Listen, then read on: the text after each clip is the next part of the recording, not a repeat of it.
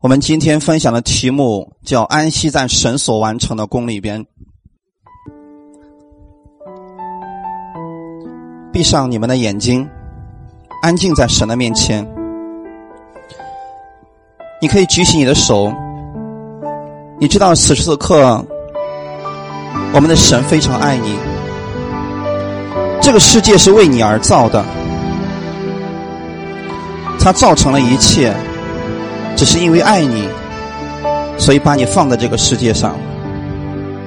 是这份爱，在他的安息当中享受他的这份爱。你走向世家，耶稣来到石架上，因为他爱你。祝你甘心舍命。你可以小声的祷告。是这份爱，耶稣现在垂听你的祷告。祝你默然无怨。是这份情，祝你爱我到底，祝你爱拯救了我。耶稣一直很爱你，从没有离开过你。救我脱离罪恶。当你伸出手，他就抓住你的手，带领我，他要拯救你。要带领你进入到光明当中，享受，为了让你享受他的祝福，丰盛的祝福，就是耶稣，这位一直爱你的耶稣，现在就在你的心里边。当你祷告，他在垂听你的祷告，不要怀疑。把你心里所忧愁的、烦恼的告诉他，因为他爱你，所以他愿意来寻找你。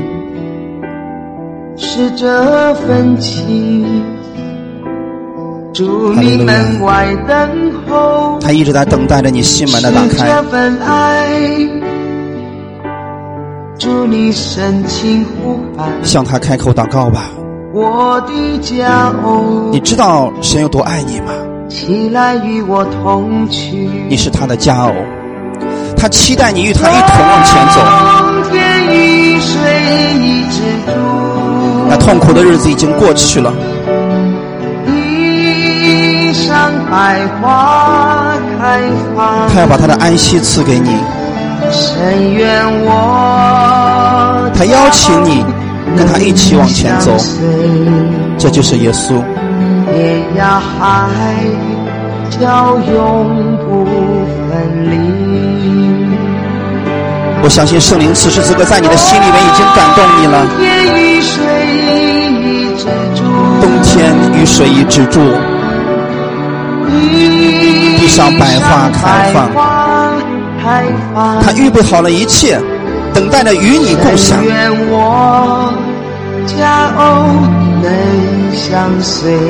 你听到他的呼唤了吗？跟他一起来吧。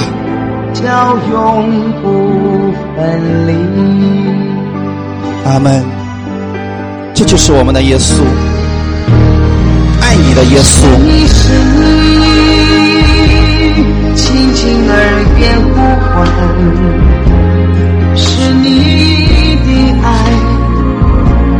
擦干脸庞泪水，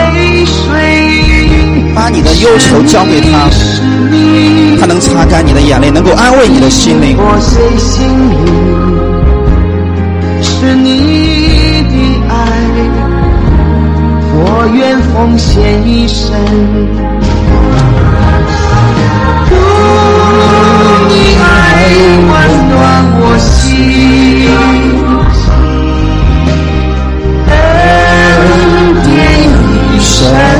相随，耶稣用他的恩典一生来伴随你，只愿你一同跟他走，跟着耶稣的脚步走吧，不要看这个世界。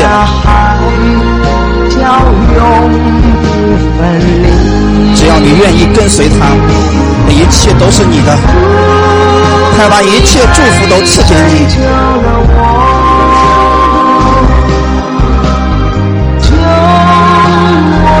不管你有多么的失败，多么的患难，他能够拯救你。他要救你脱离黑暗。带你进入光明当中。享受主丰盛的生命。主，你爱温暖我心。耶稣的爱能够温暖你，一生相随。他用他的恩典，丰盛的恩典一生来伴随你。只要你愿意跟随他，来跟随他吧。天涯海角永不分离。哈利路亚！此刻你在他的安息当中，你在他的供应当中，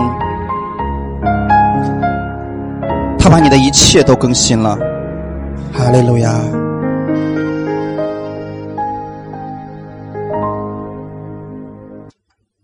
阿门。那我们一起来读我们今天的本文，《创世纪》的第二章一到三节的内容。我们一起来读：天地万物都造齐了，到第七日，神造物的功已经完毕，就在第七日歇了他一切的功，安息了。神赐福给第七日，定为圣日，因为在这日，神歇了他一切创造的功，就安息了。阿门。一起先来做一个祷告。天父啊，我们特别感谢赞美你。是的，因为你爱我们，所以你把我们放在这个世界上。你让我们来到这个世界上，不是为了让我们受痛苦，让我们承受死亡，你是要把你的永生赐给我们，让我们在这世上承受你那丰盛的恩典。耶稣在新的一周开始的时候，我单单来到你的面前来仰望你。我仰望你供应下你的话语给我，借着你的话语来更新我们里面的思想，使我越来越有你的想法来想这个世界，用你的想法来看整个世界。生活当中所有的一切，我知道耶稣你都会帮助我，所以我在你的安息当中，我享受你赐给我的安息，在安息当中做工。主要借着今天的话语，把我所需要的赐给我，我愿意。向你敞开我的心门，感谢赞美主，奉主耶稣基督的名祷告，阿门，哈利路亚。刚才我们所读的《创世纪》的第二章一到三节，大家知道上帝是第几天造的人吗？人是第几天造出来的？第一章的最后的时候，是不是？一章二十六节，神说：“我们要照我们的形象。”按照我们的样式造人，然后最后一句话怎么说的？三十一节，神看着一切所造的都什么甚好，哈利路亚！上帝造的一切万物是不是都好的？唯独上帝造了人以后，他说什么？太好了，太好了，阿门！这就是你在神眼里边的形象啊，弟兄姊妹。你知道你在神的眼里面是甚好的吗？就是太好了，因为所有的一切都是怎么样的，都是完美的。阿门。弟兄姊妹，第六天造了人，那为什么在第一天不造人呢？为什么放在第六天呢？啊，有人说了，第一天还没有地呢，那人造出来不就淹死了吗？哎，其实如果是第一天造了人，那就麻烦了，把人放哪儿呀？放在世上能不能活？那时候连空气都没有，对不对？所以人没有办法生活，因为神太爱你了，所以他把你放在最后来造的，你知道吗？是不是动物都在我们的前面？所以本身我们没什么可夸的啊，动物都比我们先造，但是那又怎么样呢？放在后面的是蒙福的，是最有福的。阿门。嗯，在后的必在前嘛，那意思是幕后的恩典要大于前的恩典。如果你觉得以色列人已经够蒙福了，今天我告诉你，你比以色列人更蒙福。他们在律法之下，你在恩典之下。他们要靠自己的努力获取神的喜悦。你在神的眼里边一开始都是甚好的，哈利路亚。所以新的一年的时候啊，当我们进入到新年的时候，神希望我们进入他的安息当中，安息在神所完成的功里边。那么上帝的创造之功有没有完成呢？是不是已经造完了？神没有说亚当呀，我突然想起来了啊，还有一个东西没造完，所以呀，你要跟我一块来造，有没有？神把一切都造好了，然后造了人，造了人以后怎么样呢？有人问我说：“任教师啊，上帝为什么造我们呢？神爱你们，还有呢？如果说上帝造你们是因为爱你们，之后让你们去管理这个世界上的万物，那就变成律法了。就是神实在是太没事干了，造了一群人说：嗯，我想要造一个球，把他们都放在这个球上，然后他们去管理这个球。一旦管理不好，我就收拾他们，是不是变成律法了？其实上帝造我们的目的很简单，因为他爱我们，这点是正确的。”第二个，因为他要赐福给我们，让我们管理这个世界，是享受神所赐给我们的。上帝知道我们心里面啊，每一个人都有一个权利欲。什么叫权利欲？你知道吗？无论是什么样的人，在这个世界上，他总想管点什么，是不是？这个世界上也有最呃最小的那个管理的单位是家长，对不对？他就算在这个世界上什么官都没有当，但是在家里边成为人的父母了，是不是也可以管理一个孩子？是不是？你说那你没有生孩子了怎么办呢？你放心，家里有养个狗啦、猫啦、花儿，是不是都是自己管理的？他有这样的一个欲望，那么神呢，在造我们的时候就知道我们心里有这个欲望，就是想管理这个世界。是说好办，我造一个巨大的地球，我把你放上去，你去管理吧。如果仅仅是让我们自己随意去管理，那就是现在这个世界的样子。但是神不是这样的。上帝造我们是为了让我们享受他的福分，请记得这一点。神爱你，所以在造你在这个世界上，让你在这个世界上享受他的福分。所以说，神把一切都造好了，然后把你放到这个世界上，目的是什么呢？让你知道他是你的供应者，他是你的神，然后呢，他能够为你供应你所需要的一切。当上帝给亚当供应空气的时候，亚当做了什么？是不是什么都没做？啊？那个时候还没有他呢。当上帝把这花草树木，还有他所吃的、他所用的一切都给他预备好的时候，亚当有没有做什么？没有，他什么都没有做，弟兄姊妹。所以今天我们知道吗？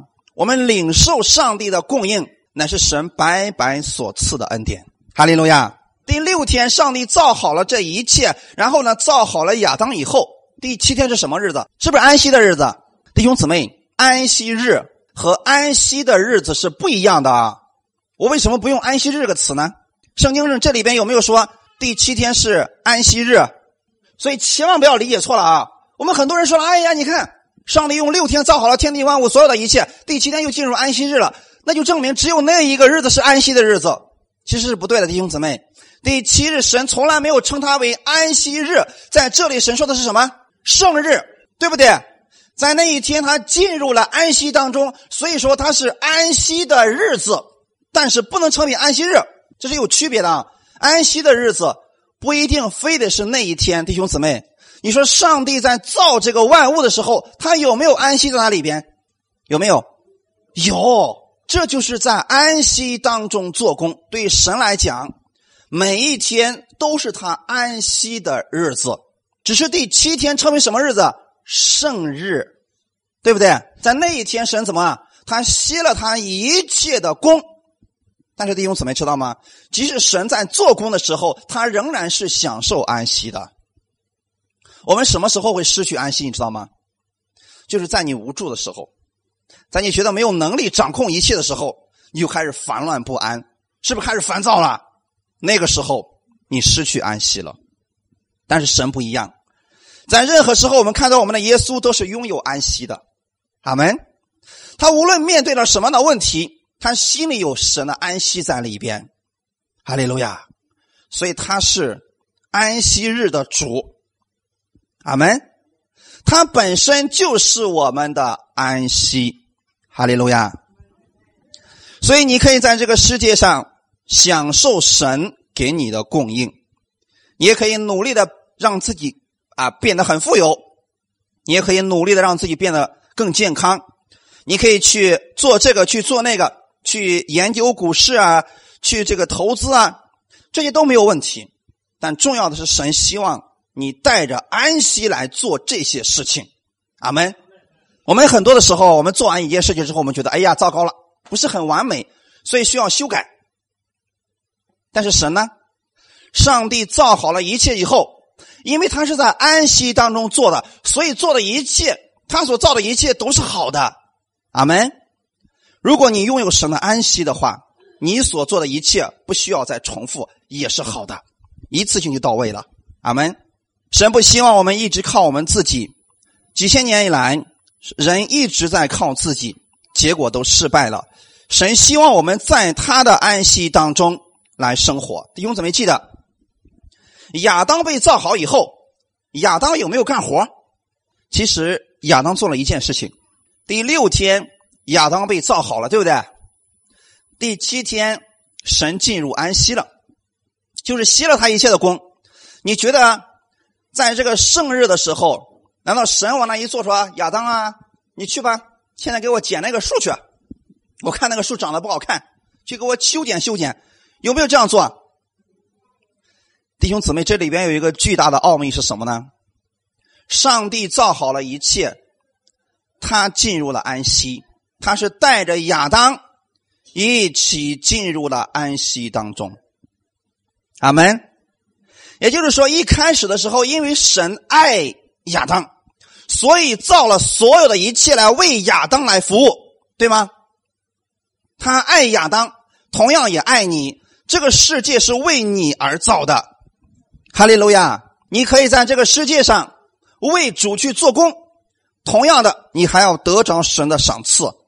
但是世界上的人。如果你不明白这一点的话，你会在这个世界上努力的去拼搏，目的为了什么？你不清楚。很多人说，我为了挣更多的钱，那又怎么样呢？有的人挣了花不了啊，多可惜啊！有的人说花到医院里边更可惜。神今天造我们的目的是让我们享受他所赐给我们的这一切。阿门。上一周的时候，我在网上看了这么一个别人发的文章。在国外有一个小年轻人，他当时发明了一样东西，现在大家都在用，就是二维码的扫描，是不是现在很常见了？啊，你看很多公司里面用那个二维码，手机啪一扫，哎呀，这个公司里面所有的一切都写在这里边了，原来这就是广告，是不是很方便？这个年轻人在二十五岁的时候，当时啊，他就已经挣到了三个多亿，然后呢？很多的人就开始准备投资他的这个项目，结果这个年轻人怎么样？把这一切都给卖了，然后呢，把自己的房子也给卖了。他带着妻妻子，带着孩子去环游世界了。别人说：“嗯，这个脑袋有问题。”其实你知道他在做什么吗？他正在享受神所创造的一切。很多人太忙了，忙到什么程度呢？变成了一台机器，拼命的去挣钱。拼命的去工作，他都忘记了去看一看神所造的这个世界是何等的美好。当然了，弟兄姊妹，我们说了很多人说了，我们需要工作，我们不得不去工作，没错。今天你要用什么样的心态来工作是极其重要的。神希望你在他的安息当中来工作，阿门。那个意思是什么呢？你带着神的能力来看你的工作。来看你身边的人，来看你身边的这个世界和环境，一切都会发生改变。你不再是啊，每天抱怨说为什么要上班，为什么要挣钱，为什么要照顾孩子，为什么为什么？你很多埋怨就出来了。如果你在神的安息当中，弟兄姊妹想想看，亚当被造出来以后，他看到这个世界，亚当是什么一种心情？是很痛苦吗？太喜乐了，是不是？因为所有的一切都是他没有见过的。所有的一切都是这么的美好啊！这就是亚当，阿门。当时他在神的祝福当中啊，他在神的安息当中，在安息的日子，就是在那圣日的时候，神说了，圣日是不可以做工的。所以亚当想去做点什么的时候，怎么？神说别做工。你看何等的重要！就像我们新的一周开始的时候，我们重要的原则是什么呢？先来到神的面前，先别急着去做工。先领受他的能力和安息吧，阿门。带着这份安息，你做工的时候就不再一样了。那么，上帝有没有让亚当去做工呢？有，我来看一下啊。创世纪的一章二十六到二十八节，我们一起来读一下吧。神说：“我们要照着我们的形象，按照我们的样式造人，使他们管理海里的鱼、空中的鸟、地上的牲畜和全地，并地上所爬的一切昆虫。神就照着自己的形象造人，乃是照着他的形象造男造女。神就赐福给他们，又对他们说。”要生养众多，遍满地面，治理这地；也要管理海里的鱼、空中的鸟和地上各样行动的活物。阿门。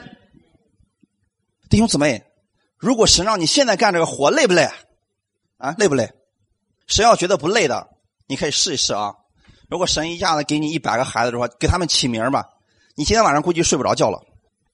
上帝是不是给亚当第一个工作就是让他去给动物起名字？累不累？太累了！你想想，这个世界上的动物多不多？啊？太多了！你觉得你的脑袋现在能想几个不重复的名字？千万不要说你就叫蜘蛛一、蜘蛛二、蜘蛛三，不能这样起名字吧？或者说你叫上嗯，你像蜘蛛，你差不多跟蜘蛛一样，不能起这样的名字吧？你得怎么样？是不是得不一样的名字？所以不一样的情况下，是不是就需要智慧了？那怎么办呢？如果说你靠自己的话，你会发现你常常是在压力下工作的。这就是我们现在的自己。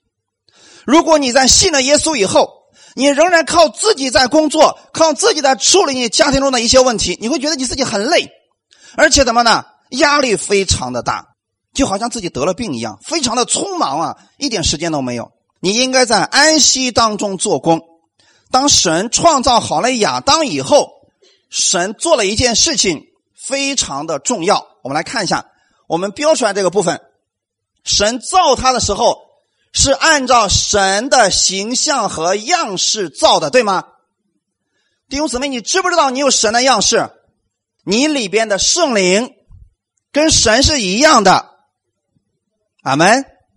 你里边圣灵的能力，跟创造万物的这个灵是一样的。你想想看，这样一个事情：上帝创造万物的时候，用的是不是这个圣灵？今天神把这个圣灵放在你里边了。可是我们很稀奇的是，我们很多人不去用它，这就麻烦了啊！你看，神乃是照着他的形象和样式造男造女，就证明不要有性别的歧视。无论是姊妹也好，弟兄也好，我们里面的圣灵是不是都一样的？圣灵不分男女，弟兄姊妹，它是个灵。好，我们看，当造好了以后，最后一句是什么？神就赐福给他们。阿门。这点太重要了啊！神没有说亚当呀，先给动物起完名字了，我再赐福给你。这就变成你要努力工作，然后来获取神给你的祝福。但是事实上，圣经上不是这么说的。神是造好了他以后，然后就怎么样赐福给他们，之后又对他们说：“去生养众多吧。”这个顺序一颠倒，对我们来讲重要不重要？太重要了！一个在恩典之下，一个在律法之下，一个是努力的靠自己，一个是怎么样努力的去依靠神吧。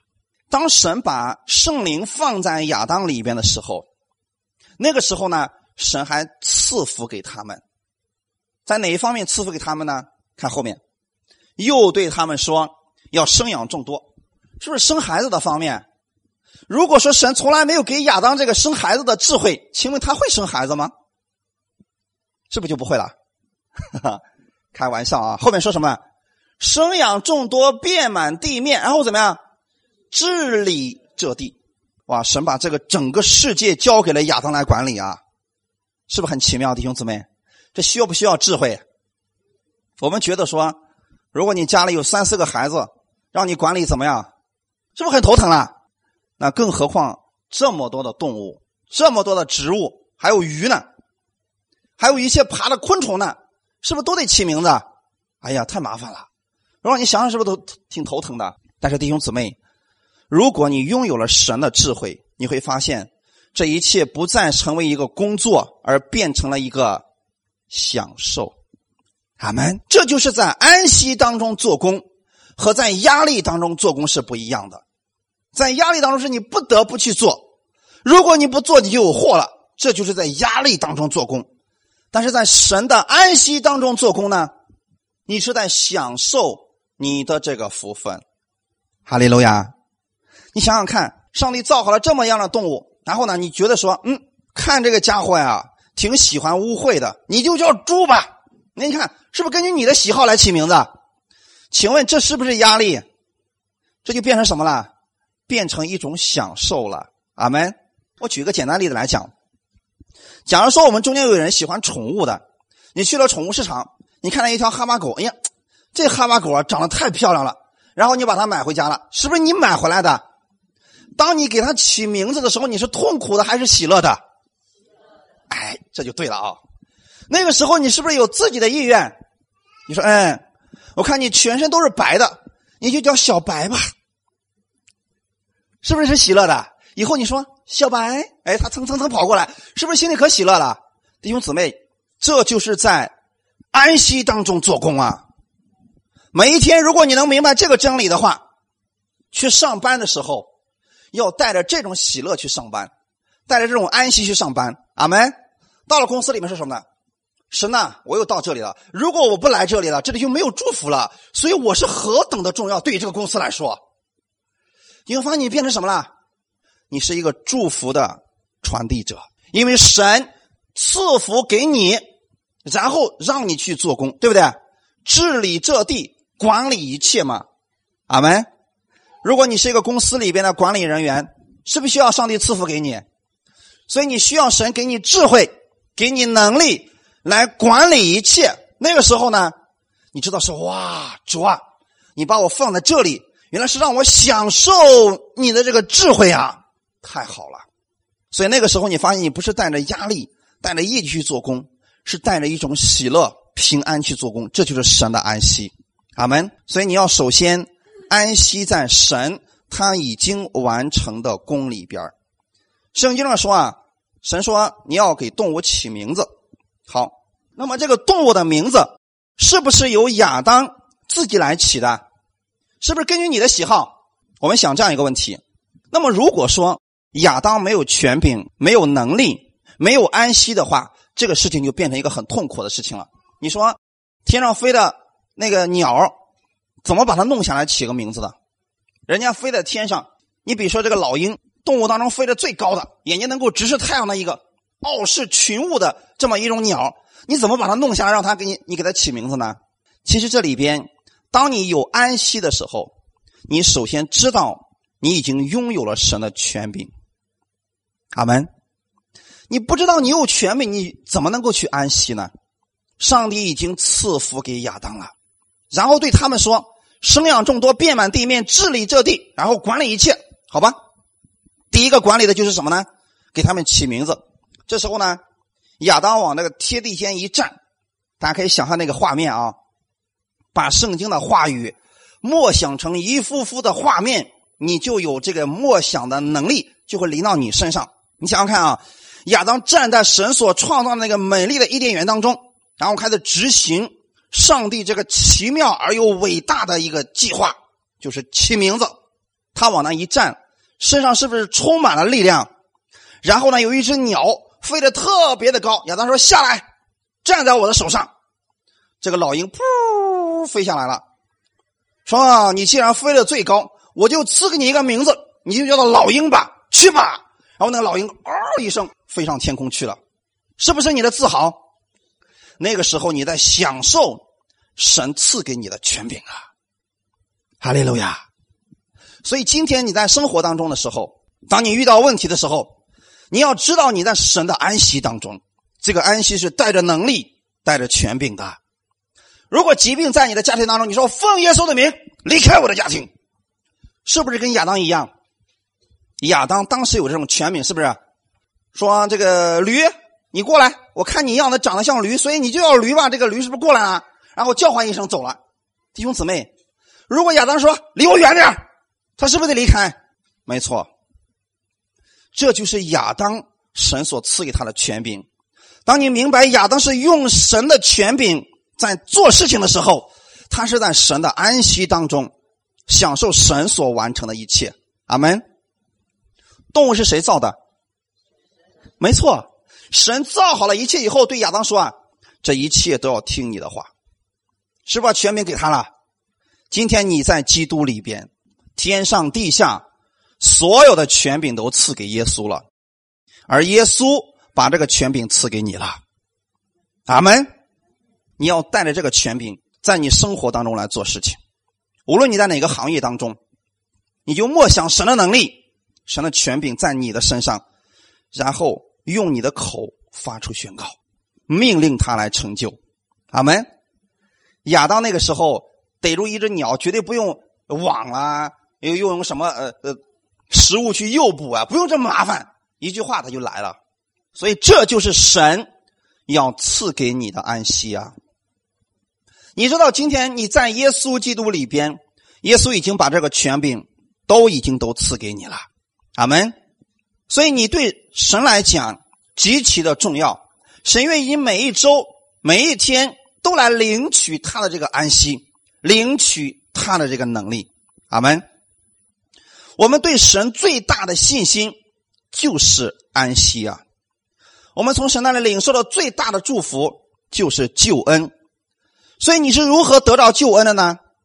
耶稣做好了所有的一切。你还没有出生的时候，耶稣就为了你的罪死在了十字架上。而你，当你说主啊，我相信你已经为我预备了救恩。这救恩已经完成了，我愿意领受这份救恩，你得救了，是不是很简单？然后这个救恩就临到你的身上，再也离不开了。哈利路亚！所以弟兄姊妹，这就是我们的安息啊！你领受救恩的时候，你心里面是安息的。那个时候，神说：“你若心里相信，口里承认，你就必然会得救。”所以那时候你说主啊，我愿意相信你，我相信你为我的罪流出宝血死了，三天之后从死里复活了，我相信你是为我而死的。神说好，你既然如此相信，我就让你成为我的儿女。神所赐给我们的祝福比亚当要大的多了，哈利路亚！神赐给我们的祝福是包括天上的、地上的所有的一切祝福，神都赐给你了。所以说。既然你已经得着了最大的祝福，就是这个救恩，你都是在安息当中得的。那么对于其他的来讲，是不是小的？生活当中的兴盛、经济上的祝福、儿女的上面的身体上的祝福，是不是都是小的？既然最大的你的神都赐给你了，小的呢？神愿意白白赐给你，阿门。比如说医治，比如说成功，你都可以在安息当中让这些祝福。临到你的身上，阿门。看一段经文，《以赛亚书》的五十三章第五节，我们一起来读一下。哪知他为我们的过犯受害，为我们的罪孽压伤。因他受的刑罚，我们得平安；因他受的鞭伤，我们得医治。阿门。这段经文大家是不是很熟悉？好，今天呢，我不是告诉大家如何得到医治。是告诉你，这里边有个顺序，你们看见了没有？医治在什么之后？哈利路亚！哇，我们弟兄姊妹实在太聪明了，我一说大家都知道我要说什么了啊！神要赐给你医治的时候，之前一定要把他的平安赐给你。如果你不在神的安息当中，不在神的平安当中，你很难得着医治啊！是不是弟兄姊妹？你想这样一个问题：有一个人。他身体上有疾病，他说：“主啊，医治我吧！”祷告完之后，心里还害怕，有没有医治啊？有没有医治啊？请问他在平安当中吗？没有。但是呢，当他祷告完之后，他说：“主啊，我相信你已经医治我了，因为我感到特别的平安。”你知道，在你得到平安之后，医治就临到了，因为这本身就是你对神的一种信，一种确信，对吗？弟兄姊妹，所以神圣经当中的话语啊，顺序也是极其重要的。耶稣当他为我们受刑罚的时候，就使我们得着了平安。然后，当你在神的平安当中的时候，紧接着身体上的医治就会接踵而来。哈利路亚！所以，当你在神的安息当中的时候，你就会拥有这种平安在你里边，因为你知道，耶稣把一切都做好了，耶稣把一切都预备好了，我所需要的，耶稣都已经替我预备好了。阿门。我生命当中所需要的，生活当中所需要的，神都已经为我预备好了。我只是在安息当中享受神所赐给我的这些祝福而已。哈利路亚！所以医治出现之前，必须是有平安的，也就是说，必须是要有安息的。弟兄姊妹，对我们而言，哪个比较重要呢？有人说，我就是喜欢跟别人辩论，我赢了他了，我心里就舒服了。如果你赢了他了，结果让你失去安息了。你赢了有什么目的呢？有什么意思呢？是不是就没有意思了？真言书里面告诉我们很多，是不是？说不要与那个争吵的妇人在一个网我那个屋檐下边啊，要怎么样？要安静的地方。弟兄姊妹，我们今天要知道的是，你在安息当中是何等的重要啊！很多人住在一个漂亮的大房子里边，天天家里面打的鸡飞狗跳的，还不如住在一个小房子里边。一家人和和睦睦的，是不是更好？哎，为什么我这么说呢？这个事情在我们国内是不是非常常见？很多男人特别有钱，因为屋里的女人不止一个，所以经常鸡飞狗跳的。那么，更何况一开始俩人夫妻都很穷的时候，相依为命，互相体谅，那种日子他们有时候会很怀念，是不是？相信你们看过很多这样的电视剧了吧？啊，为什么人会这样的呢？因为很简单。他们失去安息了，努力的方向错了，以为是为了大房子而去努力，结果努力了之后呢，发现得到着不是自己想要的结果。其实他们需要的是什么呢？神的安息。如果说你整天这个相信啊，努力让成为成功的人，结果某一天你成功了，结果让你怎么获取更多的时间去维持你的成功，那是不是就没有意义了？很多人告诉我，任教师为什么？我都这么努力了，为什么他总是不让我升职？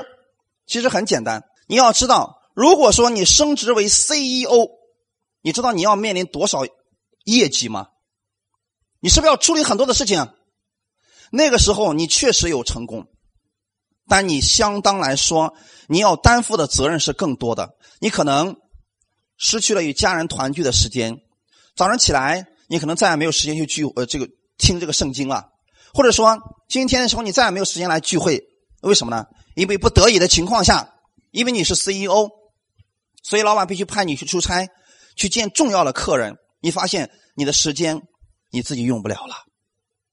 其实神知道什么最适合我们，神要把他的安息赐给你，阿门，是让你在他的安息当中来做一切的工。哈利路亚。希伯来书的第四章。第三节，但我们已经相信的人得以进入那安息，正如神所说：“我在怒中起誓说，他们断不可进入我的安息。”其实造物之功从创世以来已经成全了。这里说的是以色列百姓，对不对？希伯来书第四章一到二节也告诉我们说啊，其实以色列百姓他们没有进入安息之地，是不是指迦南地？他们没有进入那安息之地，原因是什么？希伯来书第四章一到二节告诉我们说啊，他们没有进入，是因为所听见的道与他们无异，因为他们没有信心与所听见的道调和。他们进入不到那个安息之地，是因为不信的缘故了。你想想看，以色列百姓在。埃及的时候，神有没有告诉他说：“我要把你们带出埃及，进入到那流奶与蜜之地？”是不是已经应许过了？神说的话是不是一定会成就？今天你们也相信吗？神说的话就一定会成就的。神说：“我已经为你造好了所有的一切，就已经造好了。”神说：“你身上拥有我一切的权柄，就已经给你了。”哈利路亚，就像当时一样，神有没有预备好迦南地？预备好了。可是以色列百姓不相信呢，所以他们到了约旦河边的时候啊，派了十二个探子，然后呢，花了四十天的时间进入到迦南地转了一圈，是不是回来了？回来之后，这些人怎么说的？哎呀，耶和华果然没有骗我们呐，那地真的是流奶与蜜之地。你看，两个男人抬着一罐葡萄回来的呀，一罐葡萄，弟兄姊妹，今天你我们在超市里买的葡萄。你一只手能能拎拎几串？是不是很多串都能拎起来？但是那个葡萄不是一串你能拎起来，是要两个大男人要扛着走的。想想看，那是多么大的一罐葡萄啊！怎么说也都一百多斤吧。所以这么丰盛的一个祝福之地，是神要赐给以色列百姓的。他们信吗？信，他们信那个地确实是存在的。主呀，那地确实太美了，但是我们进不去。弟兄姊妹，这就是今天许多基督徒的失败之处啊！你要知道，很多人今天都相信上帝为我们预备了丰盛的祝福啊，一切的祝福啊，天国可美好了，是不是都相信？但是很多人不相信那是给他的，很多人不相信。神愿意这样白白赐福给他，很多人宁可相信疾病、痛苦、意外是神要赐给我、修理我，让我越来越刚强。其实我从来不相信一个常年得病的人他能刚强到哪里去。我们中间有很多人在在医院里面工作的，你看那些那个患病很久的人，请问他是刚强的吗？你跟他说话的时候，他是刚强的吗？是不是得病时间越长，这个人说：“哈，我可有信心了，哈，我可以活到多少岁？”实际上有几个就这样的，都是什么样子？哎呀，疼死我了！是不是都这个样子？你看到这样在疾病当中有几个是刚强的？但是你看看在那个喜乐当中的人，被神的祝福充满的人，他是什么样子？生命的河，喜乐的河。哇，你看这群人不一样啊！怎么回事因为他知道这是神赐给他的祝福，阿门。所以，我们弟兄姊妹，你们是有福的，因为你们知道，在神的安息当中，就意味着神把所有一切的好的都要赐给你的。上帝造的万物当中有没有一个不好的？是不是神造好了万物，说：“哎呀，这些太好了，太好了。”然后呢，造了人以后说：“哎呀，是好啊。”是不都是好的？所以说，神要把好的赐给你，一定记得啊！如果有人偏偏认为疾病是好的，那你就让神赐给你吧。不过神一定不会给你，魔鬼就借机一定把这赐给你。弟兄姊妹，神要让我们在他的安息当中享受他丰盛的祝福。可惜啊，以色列百姓不相信，他们说：“哎呀，那个地是好的。”但是我们进不去啊！你记得弟兄姊妹，世界上有两种基督徒，这两种都是得救的。第一种呢，相信上帝那个迦南地是赐给他的，并且相信无论有多艰难，那都是给我的，那是我的食物，因为他相信，既然神已经预备好了，我就一定会进去。虽然前面有拦阻，但是神会挪开拦阻的。这是我们要相信的，阿门。你在恩典当中，你要如此来相信你的生活。神愿意赐福给你，但是魔鬼一定要想方设法的给你设置不同的拦阻，要让你对这个祝福失去信心的。你怎么做呢？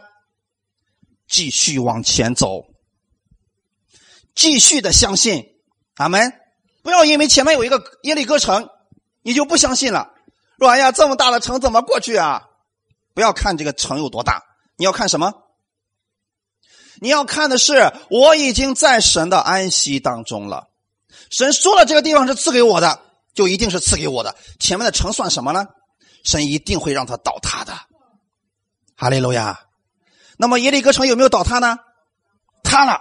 其实耶利哥城里面的人不像我们想象的那么高大，那么可怕，反而。他们非常害怕以色列百姓，对吗？但是以色列百姓因为那个时候不明白，他们不信，他们不信，所以没有安息，对不对？你看，当他们回来之后，十个人都说什么了？哎呀，我们进不去，我们要死了，我们要死了，我们要死了。结果百分之九十九的以色列百姓开始嚎啕大哭。请问，是不是失去安息了？神的话语在哪里？我要带领你们进入那流奶与蜜之地，那个城，那个井不是你凿的，葡萄园不是你种的，但是我要让你白白的享受。是不是神的话早已经说过了？结果他们怎么做的？哎呀，我们进不去了，我们要死了，我们要死了，我们要死了。你看，在神的话语面前，在神的应许面前，他们选择了不相信。这就是我们今天要修正的地方，弟兄姊妹。神的话语是这么说的，可是我的环境是这个样子，我究竟是如何相信我的环境呢？还是相信神的话语呢？这对我们来讲是极其重要的，是不是？确实，耶利哥城就摆在我们的面前，确实很大。但是呢，神的应许也摆在我们的面前。究竟我们该相信哪一个？是神的应许，还是说我实在战胜不了他？因为这十个人怎么说的呢？说你们不知道呀，那个城的人呐太高大了呀，我们在他面前就像蚂蚱一样，他们看我们就像蚂蚱一样。请问那个城里的人亲自对他说过：“你在我面前像蚂蚱一样吗？”是不是他自己想出来的？没错，弟兄姊妹，很多的时候我们失去安息，是因为不相信神的话，我们胡猜，我们乱想，我们乱怀疑。结果导致你越来越软弱，失去了上帝的祝福呀。但是这个祝福是神确实要给你的。首先，耶利哥城的人从来没有对这十二个人说：“你们就像蚂蚱一样。”可是他们自己想了，是不是在困难面前，他就自己想了：“我没有办法战胜，我没有办法战胜，我没有办法战胜。”最后怎么呢？他不相信神的话语了。那么这群人都死在哪里了？都死在旷野当中了。旷野当中，是不是很可怜？所以这就是第二种基督徒，他们仍然得救了，但是在生活当中，却像生活在旷野当中的人一样，心里是贫穷的，然后呢，各方面的都是缺乏的，这就是在旷野当中的信徒啊。其实神早已经应许让他们进入到迦南地，那是一个流奶与蜜之地啊！阿门。今天神也要把你带入到流奶与蜜之地，哈利路亚！你能进入到流奶与蜜之地，不是你的能力有多强，因为你的领袖他太强大了。以前的领袖叫什么？摩西，是不是？所以摩西他代表的是什么？他是律法的代表，就是你必须做这个，你必须做那个。如果你敢违背我的旨意，咔，杀死你。但是他们等到摩西死了以后，他们换了一个领袖，他的名字叫约书亚。约书亚，新约里边的耶稣是完全相同的一个名字啊。以色列百姓第二代能够进入到流奶与蜜之地，能够进入到神的应许当中，能够进入到神的安息当中，不是他们行为好了，是因为他们的领袖换了。今天对我们来讲也是一样的。你能进入到神的恩典之中，是因为什么？耶稣的缘故。阿门。他带领着你进入到了应许之地，他带领你进入到流奶与蜜之地。当前面有敌人的时候，谁在前面？没错，你的领袖在前面，你的领袖在前面为你在征战呀。阿门。如果你的领袖失败了，你才能说我失败了。如果他是得胜的，你要永远说你是得胜的，这就是你在安息当中看你的生活呀。当大卫和歌利亚征战的时候，当歌歌利亚被大卫杀死以后，以色列百姓的是不是要欢呼了？请问他们征战了吗？谁征战了？大卫是不是？大卫的得胜跟以色列百姓的得胜是一样的。同样的，两千年前在十字架上，耶稣跟魔鬼之间有一场征战，谁得胜了？所以说，今天你是在得胜当中，哈利路亚！你早已经得胜了。你看，真正的以色列百姓进入迦南地的时候，他们到了耶利哥的时候，听到了什么？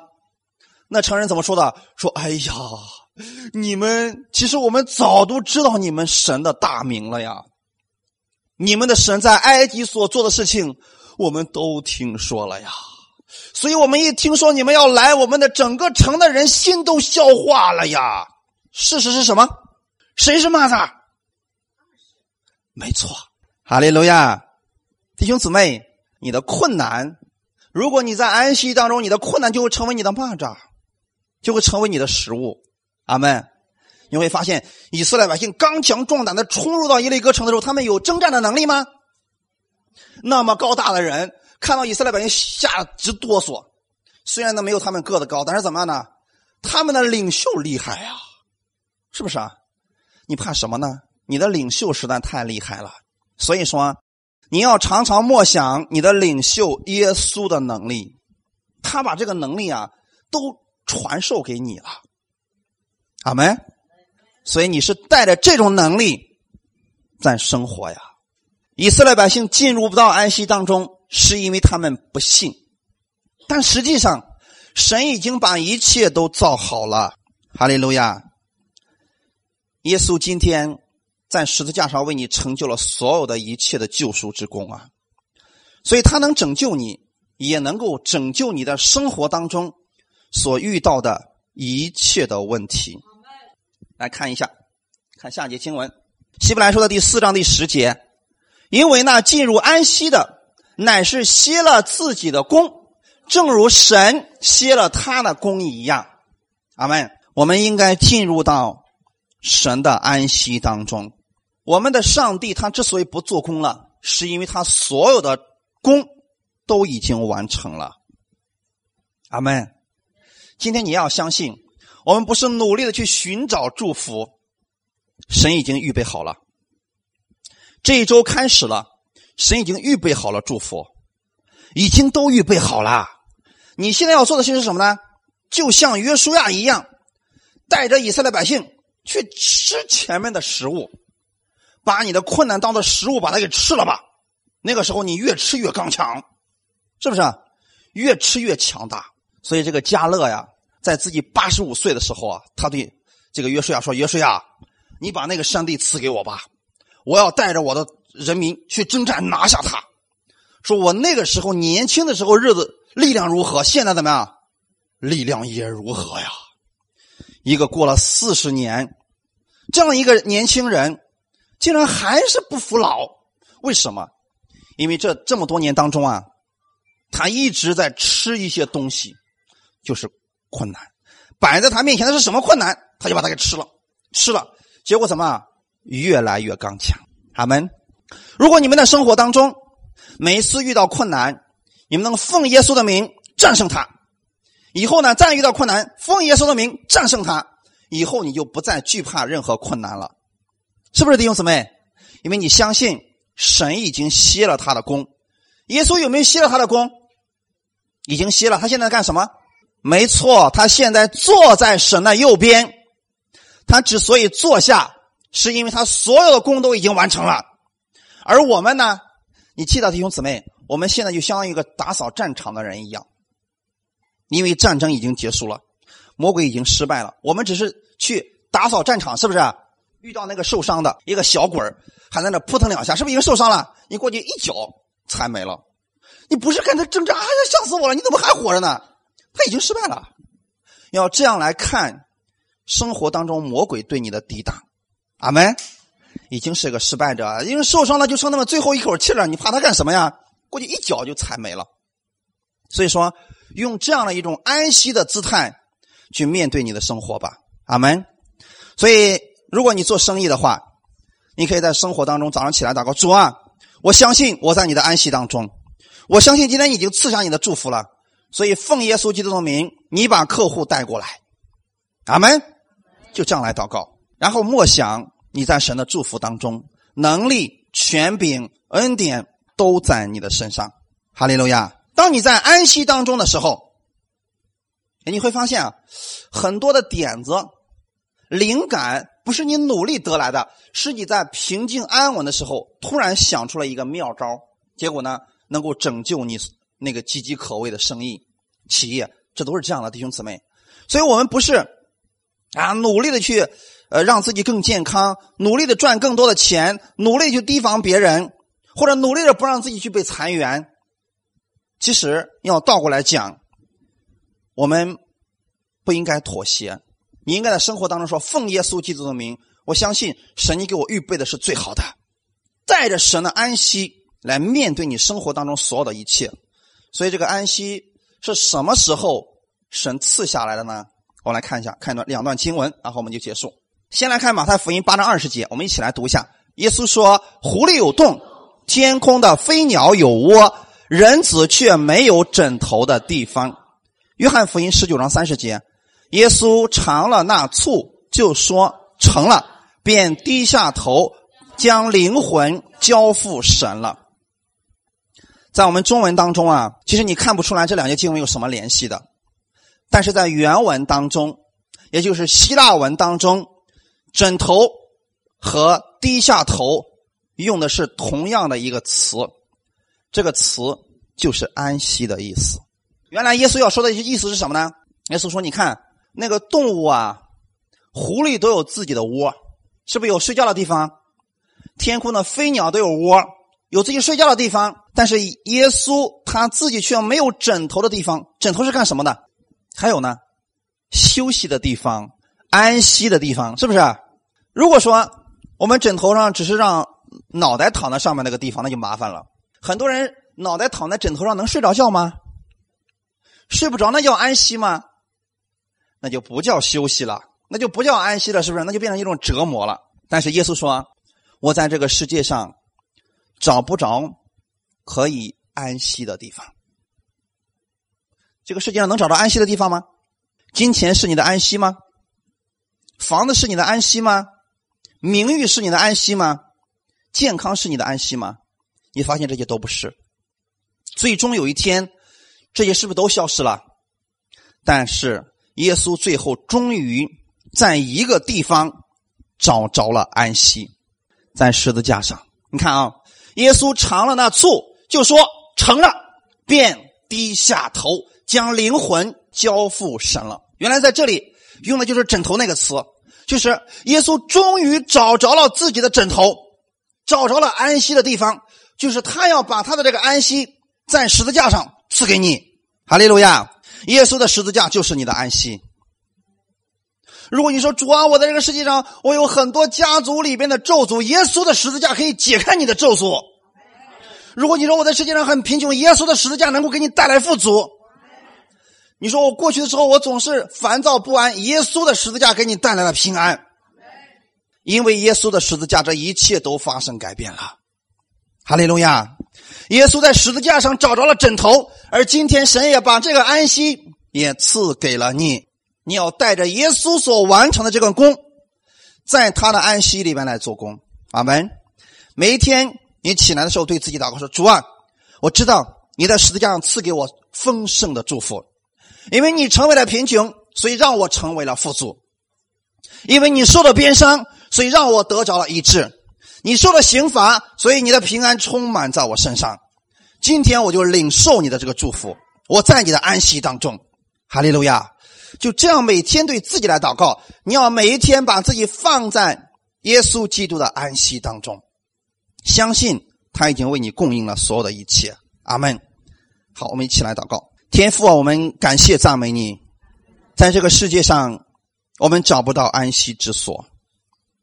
因为这个世界本身就是一个动荡的、一个摇动的一个世界，但唯有耶稣基督，你的磐石是永远不摇动的。